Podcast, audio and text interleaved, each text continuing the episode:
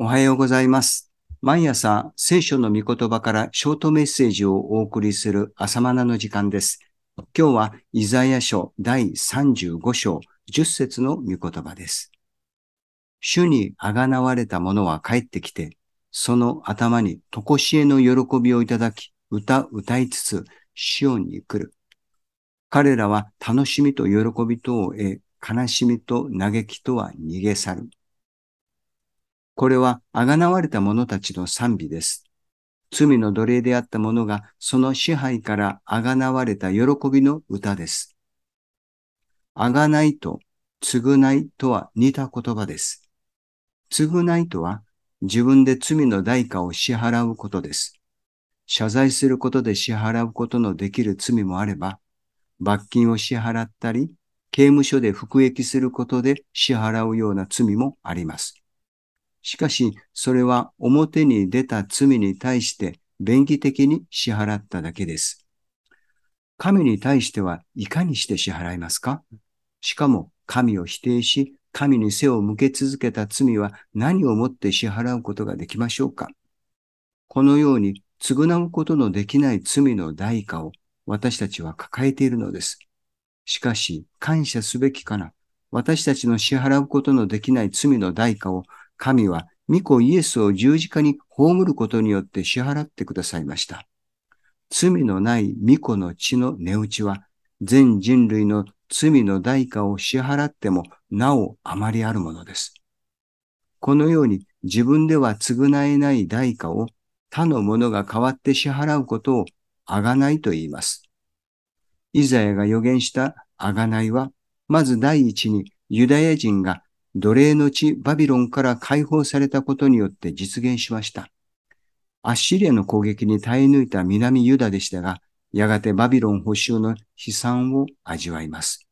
しかし、神はそこからユダヤの民を解放し、約束の地に連れ戻されました。戻ってきた人々はあがなわれた民です。彼らはバビロンからの帰還を喜び歌いながら戻ってきました。ただ、この35章で予言されていることのすべての項目が実現したわけではありませんでした。次の聖句はどうでしょうか？見えない人の目は開かれ、聞こえない人の耳は聞こえるようになる。その時、足の不自由な人は鹿のように飛び走り、口の聞けない人の舌は喜び歌う。35章5節から6節です。この予言はバビロン解放から約500年後のイエス・キリストの来臨によって実現しました。イエス様は十字架の死をもって私たちの罪の代価を支払ってくださり、それを信じてあがなわれた者たちに癒しが与えられるようになりました。イエスを信じてあがなわれた者たちは喜び歌いながら神のもとに帰ってくるのです。嘆きと悲しみとは逃げ去るという経験をするのです。しかし、くどいようですが、まだ実現していない内容がさらにあります。それは荒野に水が湧き入れ、砂漠に川が流れるからである。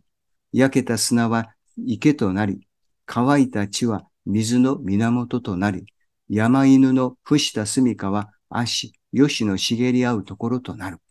35章6節から7節です。豊かな自然環境の回復の予言ですが、私たちはまだその成就を見ていません。それはキリスト再臨によって実現すると解釈されます。神の御言葉は決して変更とか中止がないからです。このように予言は二重、三重の未来予告として描かれているのです。聖書の最後の言葉、目視録22章の20節ですが、主よ、早く来てくださいと呼びかけられている理由がここにあります。